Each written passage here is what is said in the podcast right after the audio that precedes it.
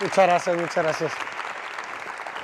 Muchas gracias por la calurosa bienvenida. Buenas tardes, gracias por estar aquí nuevamente. El día de hoy tenemos de invitado a una persona que seguramente, seguramente conocen. Su voz es, bueno, ustedes ahorita lo escucharán. Él es conductor de televisión, activista, conferencista también, ¿no? Demos un fuerte aplauso y una calurosa bienvenida a Marco Antonio Regil, por favor. ¿Qué pasó, Farid? Muchas gracias por acompañarme. Hola, hola. Gracias, gracias. Gusto estar Por aquí. favor, Hola a todos, ¿qué tal? Sentemos, Marco. ¿Quién reconoce su voz? Alguien sabe quién es todo el mundo, ¿verdad? Todo. Creo que nos acompañó en la infancia los jóvenes y bueno, los señores y señoras, pues ni se diga, ¿verdad? Soy como el Chabelo de la nueva generación. Chabelo, Oye, aguas que luego ya te hacen esa distinción y listo. Ah, ¿eh? no, ya está bien. ya no te la sacan nunca. Imagínate qué honor, para empezar, durar los años que ha durado Chabelo. Ah, no, eso sí, eso, ¿no? eso tiene, Y, está- toda la y estar razón. en el corazón de la gente, pero yo creo que Chabelo es eterno, así que no hay quien le gane en el récord. Toca madera porque luego se nos va el pobre Chabelo. No, no, no, no digas No, pero no, no, hay que. Oye, Marco, mira, yo creo que todo el mundo te conoce por tu faceta de conductor, Ajá. definitivamente.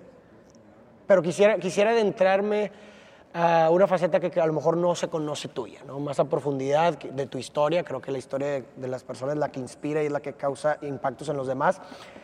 Entonces, quisiera empezar de tu historia. Tú, tú naces en Tijuana, ¿verdad? Y, y tu, tu abuelo, bueno, tu familia viene de familia de, de la- de la radio en México. Tu, tu abuelo fue de los, de los fundadores de la radio en México. Y supongo que por ahí te entras al, al mundo de la conducción y locución. Pues sí, yo crecí en, una casa que, donde había una estación de radio. Entonces mi abuelo fue ingeniero, fue uno de los ingenieros que abrió la primera estación de radio en México, que era la radio de Excelsior en la, en la Ciudad de México. Eh, y, y de ahí pues fue a abrir estaciones de radio por toda la República Mexicana. En la Revolución Mexicana, antes de esos tiempos, anduvo interceptando mensajes con el tele, era telegrafista. Entonces, Órale. imagínate de eso, tú ni, ni siquiera sabes qué es No, el no, no, no, telégrafo. o sea, lo he escuchado. por Eran los mensajes de texto, pero antes. Para mandar un Sí, sí, mensaje sí, sí, tenías sí. que ir al telégrafo y mandar uno. Pero bueno, eh, entonces yo nací en una casa donde había una estación de radio.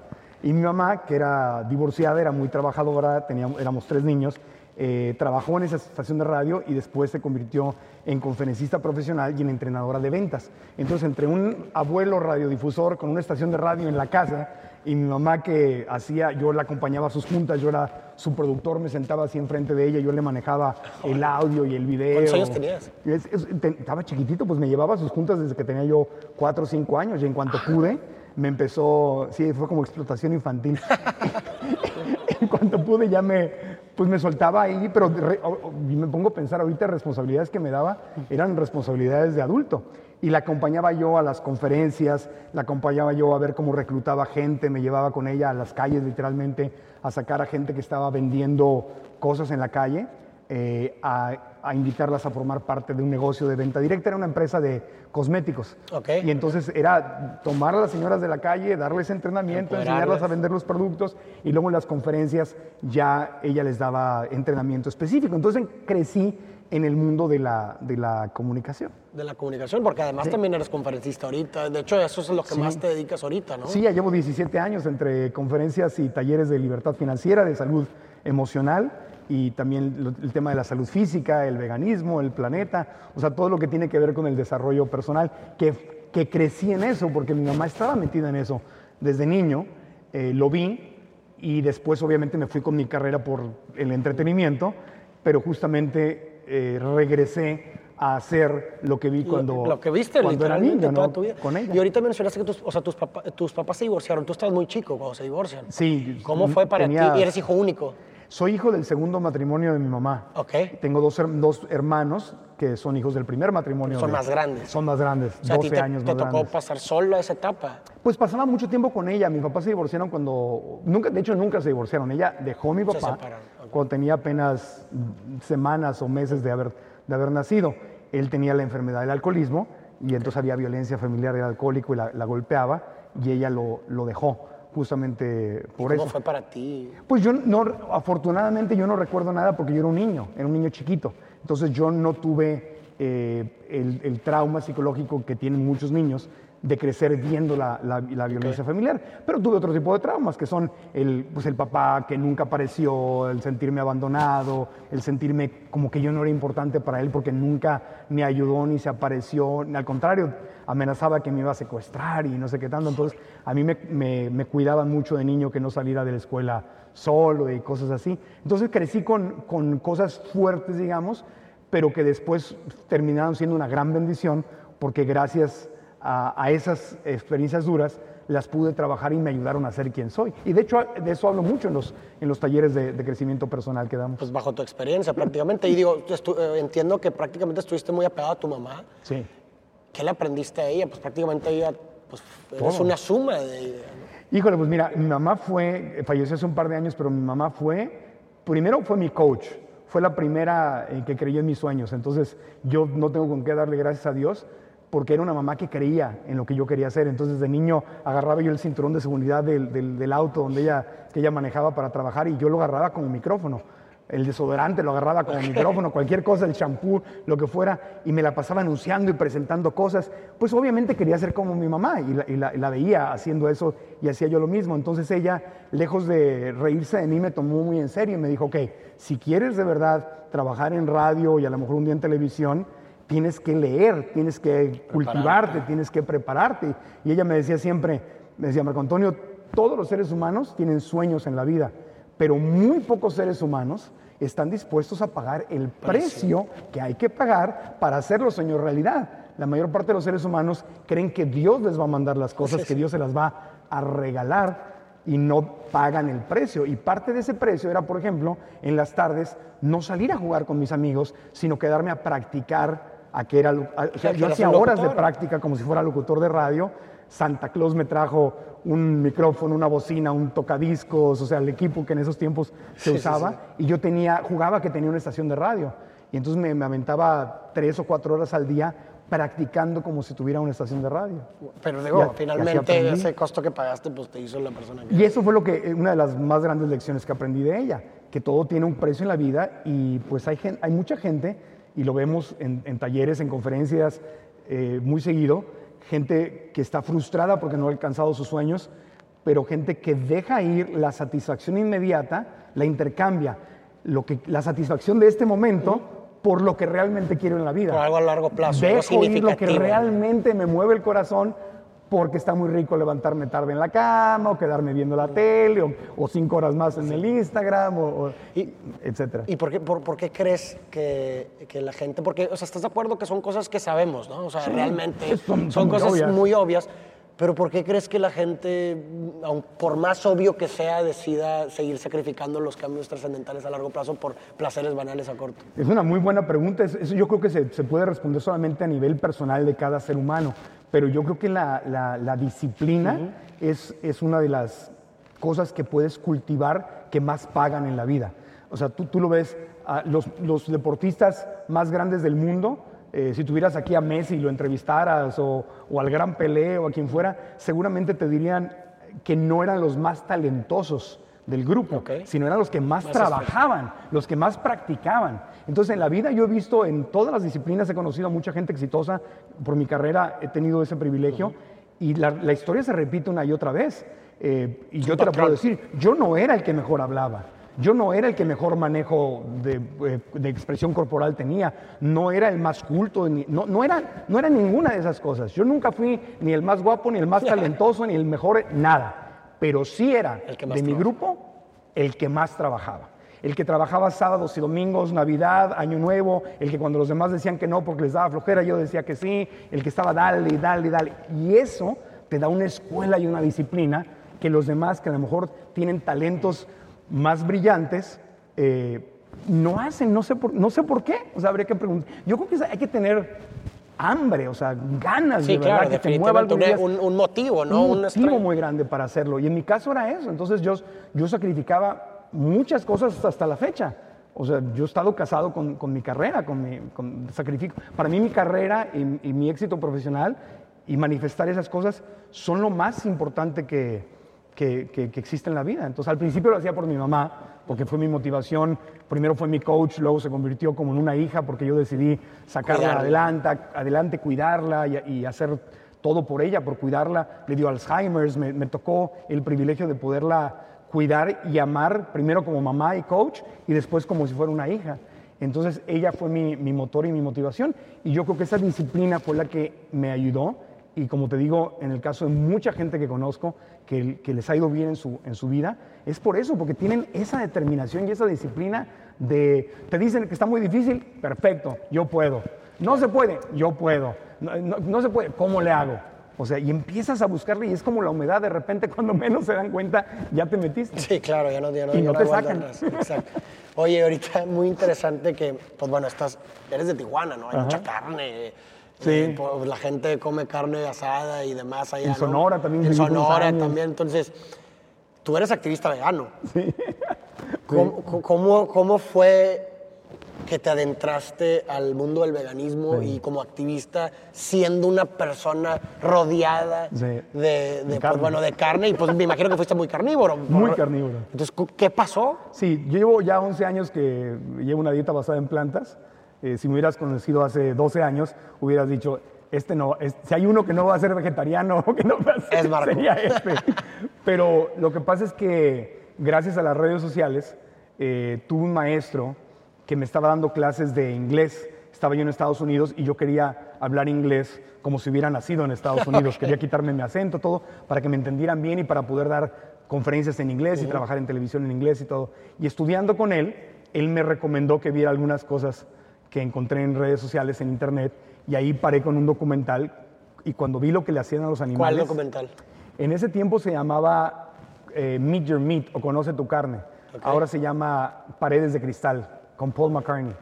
Entonces lo buscas, yo- de hecho yo tuve el honor de hacerle la voz al español a ese Ah, documental ahora. Y si buscas Paredes de Cristal Paul McCartney lo encuentras en español o Glass Walls lo encuentras en inglés. Pero yo vi ese documental y cuando vi la forma en que torturaban a los animales en la industria de la comida, me, me- pegó muy fuerte en el corazón. Yo desde niño había tenido siempre una sensibilidad muy fuerte para eso. Me llevaban, eh, hoy no practico ninguna religión, soy muy espiritual, pero no tengo una religión, pero crecí católico y cuando me llevaban a la iglesia y veía a los cristos crucificados y en México, en la Ciudad de México donde crecí, tenían pelo y les ponían este, ropa, y eran como muy reales. Yo sufría mucho cuando lo veía y le preguntaba a mi mamá y me contaba la historia de Cristo y la crucifixión y yo lloraba y de hecho una- alguna vez me dio una fiebre muy fuerte, eh, tuve meningitis, me salvé, me salvé de milagro y cuando te da meningitis te sube la temperatura y alucinas. O sea, estuve así de quedar eh, con una discapacidad. también, ¿no? La- Te quema literalmente el cerebro y puedes quedar, te mueres o quedas con una discapacidad muy severa. En, en Teletón he conocido a muchos niños que han tenido meningitis y quedan con, muy- con algo muy fuerte. Pero sí estuve en el grado de alucinaciones, donde me metieron una, una, una tina con hielos para bajarme la temperatura y mi alucinación era Cristo y la crucifixión y el dolor físico y todo eso. Entonces, como que traía yo esa sensibilidad y cuando fui creciendo y vi películas de lo que le hacían a los esclavos, a los africanos, a los indígenas, y veía latigazos y cárcel y golpes y todo, me, me pegaba muy fuerte. Entonces, no fue casualidad que cuando vi los videos de lo que le hacían a los animales, conecté y dije, wow, esta es la misma tortura ¿Qué te había sucedido? que antes? tanto me ha dolido durante toda mi vida y de la tal forma que no permitiría o no me gustaría que le hicieran eso a un perro, pues una vaquita y una gallina y un cerdo y un chivo son lo mismo. Claro, claro. Entonces ahí fue que entró la conciencia en mí en ese aspecto. Es como que estaba algo oscuro y encendieron la luz y lo vi Tan claro lo viste, o sea, y clarísimo. dije, no más, no más. Y yo anunciaba, yo hice campañas nacionales de comida rápida, de restaurantes de comida rápida. ¿Y eh, qué hiciste? O sea, Lo dejé de hacer y me costó mucho dinero. A mí, a mí hay gente que se ha hecho vegana y que ha hecho mucho dinero haciéndose vegana, lanzando productos y cosas. sí, sí, sí. Y hay gente que al revés, que nos costó mucho dinero hacernos claro. porque dejé de anunciar cualquier producto que tuviera este, ¿Alguna relación con... Alguna con relación algo- con la tortura de los sí, animales. pues tienes que ser congruente, ¿no? o ahora con el planeta, ahora también lo hago no solo por los animales, lo hago por el planeta, lo hago por mi salud, y es, y es un tema importante que lo veo como parte de, de la, de la fórmula de éxito para poder, para poder estar más sano y cuidar la, el planeta que tenemos, que es la única casa que tenemos. Claro, y por ejemplo, una persona, digo, yo te conozco y demás, y, y sé que no eres de esos, ¿cómo se les llaman? Policías veganos. No. Eh, respetas bastante a cualquier persona que, que, Claro. que no, que no lo sea. Entonces, para la gente quizás que nos esté escuchando en este momento, que no es vegana Ajá. y que a lo mejor eh, no tiene la voluntad de hacerlo y demás, pero quiere aportar algo Claro. a la causa, ¿qué puede hacer? Fíjate que esa es muy buena pregunta, Farid, eh, porque eso creo que aplica no solamente en el tema de comer, ya no digamos vegano, de comer más sano, de comer Sí, más sí. limpio. Aplica en el tema del crecimiento personal, de tener una, una vida con manejo de emociones más inteligentes, de ser una persona más pacífica, eh, más compasiva, más inteligente. Eh, aplica en el tema de la libertad financiera, aplica en cualquier cosa donde tú quieras ser mejor y tú estás muy metido en ese tema de crecer y ser mejor. Yo creo en los cambios de pasito a pasito. Yo prefiero un cambio pequeño en alguien, eh, pero que dure, o sea, algo gradual que se vaya incorporando y que vaya, y de ahí vayas creciendo poquito, poquito, poquito, poquito, pero en forma constante como gotita de agua, para que llegues a donde tú quieres llegar. Entonces, yo el primer consejo que le doy a cualquiera que quiera hacer cualquier cambio de vida, comer más limpio, eh, ser más ecológico, crear su propio negocio, eh, eh, creer en sí mismo, desarrollar una idea, manifestar un sueño, es haz cambios graduales, aunque sean pequeños, pero constantes y que sean para siempre, que veas esto no como una dieta, no como, no como un cambio mañana, eh, soy radical y cambio completo. No, no dura, no suele durar eso. Pero en cambio, pequeños cambios, pequeños cambios, pero constantes, van haciendo eh, logros y, y resultados maravillosos. Pequeños granitos de arena finalmente constituyen una Claro, de, a- de a poquito, de a poquito a poco, de a poquito a poco, o sea, eh, ha- haces un pequeño cambio en tu mente. un- eh, mis talleres, muchos de ellos se llaman Cambia tu historia, que es la, estamos creando una, una escuela de aprendizaje en línea y de eso se trata, de cambiar la historia que te estás contando sobre algo Algo que te que, no te, que te sucedió, que te está sucediendo o que te puede suceder y que al final del día no te está dando resultados, eh, los resultados que tú quieres. Entonces, por ejemplo, si yo veo uno de tus videos, ¿no? que lo- lo- obviamente los he visto y te, y te gracias. felicito por todo lo que haces, entonces en, en- en alguno de tus videos donde me haces ver que soy realmente un milagro, que soy único, que soy irrepetible, que, que soy literalmente un milagro, de todo lo que tuvo que suceder para que yo me manifestara. Y si ese video de Farid, que lo vi, me subió mi autoestima y puedo conservar, aunque sea una frase del video de tres minutos o de, o de cinco minutos, con todas las reflexiones, hubo una que ¡pum! me pegó, porque siempre hay algo que dices tú, wow, eso es cierto. Y agarro ese bocadillo y lo incorporo y me ayuda a cambiar una de las historias que me estoy contando. Y esta es una nueva historia de soy valioso, soy único, soy amado, ya, ya nací con, con todo para hacerlo. Y me quedo con eso, entonces ya, ya hice un Ya cambio de una historia mental. claro, claro. Y si me la empiezo a contar todos los días, entonces el cambio es como sucede. Claro, no, definitivamente. Oye, Marco, ya pues para terminar, ¿qué mensaje le darías, eh, pues bueno, a, las- a lo- a lo- a los jóvenes de hoy en día para, para todas estas nuevas cosas que estamos viviendo actualmente y demás? ¿Qué mensaje les darías? Pues mira, yo soy muy apasionado del tema de la inteligencia emocional. Eh, yo les diría que hoy tenemos la posibilidad de acceder a herramientas que generaciones pasadas no tenían. Definitivamente. Eh, una de las cosas que a mí más me hizo sufrir y donde más energía desperdicié es en pleitos. En pleitos, en enojos, en, en arrebatos, en caprichos. Y si alguien me hubiera dicho, Marco, si tú eres emocionalmente inteligente, te va a ir mejor financieramente, te va a ir mejor en tu salud, te va a ir mejor con tus amigos, en tu relación de pareja, te va a ir mejor en toda tu vida. Te conviene no ser una persona que esté reaccionando con enojos, y así como canción ranchera de eh, ¿por qué? Si no eres mía, no eres de nadie, y, este, por tu maldito amor, y yo no nací para amar, y, el amor este, acaba, y, y todos estos dramas, si, si logras transformar eso y volverte una persona emocionalmente estable, te va a ir mucho mejor en cualquier cosa que hagas. Entonces yo a toda la gente que nos está viendo le diría, trabajemos juntos en mejorar nuestra inteligencia emocional. Porque cuando no estás, no eres una persona emocionalmente inteligente, la gente que está afuera con cualquier cosita te maneja. te dice algo que no te gusta, te hace una Manipula. pequeña crítica y, Y ya le das un poder y enorme, te enojas. ¿no? Y, y hacen falta unos segundos, Farid, unos segundos para cometer un error que puede destruir todo lo que has construido en tu vida. Lo hemos visto con gente, Claro. se le cierra un carro, el, el- el caso de este- este famoso, ahorita se me escapa su nombre, que se le cerró un carro en, en- en Miami ¿no? y, y se baja Ah, del el carro. actor, claro, claro. Este, Sí, sí, Y, y lo- y se agarran a golpes y acaban matando al otro. No, obviamente fue, una reacción emocional. en fueron el momento, unos segundos Unos, donde la emoción subió, la inteligencia bajó. Y ese error que le sucedió a él le puede, nos puede suceder A cualquiera. a cualquiera. Puede ser médico y en un error que cometas en el quirófano, te peleas con alguien, te, te enojas ahí y se acaba tu carrera. Un abogado. Hoy en redes sociales hace falta que cometas un error. Decir una tontería. Una por tontería. sí, Te enojaste con alguien, te enganchaste con alguien y contestas una tontera y puede acabar tu carrera, Claro. puede acabar todos tus sueños, entonces no vale la pena. Entonces México y América Latina somos países preciosos, creativos, con un corazón enorme, eh, con una capacidad de abrazar y de crear y todo, precioso, pero emocionalmente somos muy inmaduros y pagamos un precio. Gran, gran parte de la pobreza que tenemos en nuestros países es porque somos emocionalmente inmaduros. No es nuestra culpa, porque nadie nos lo enseñó.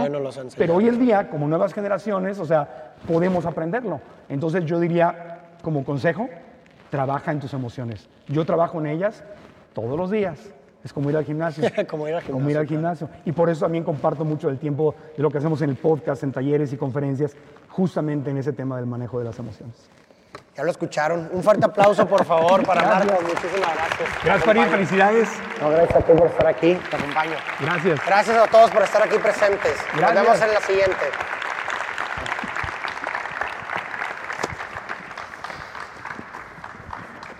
Bye.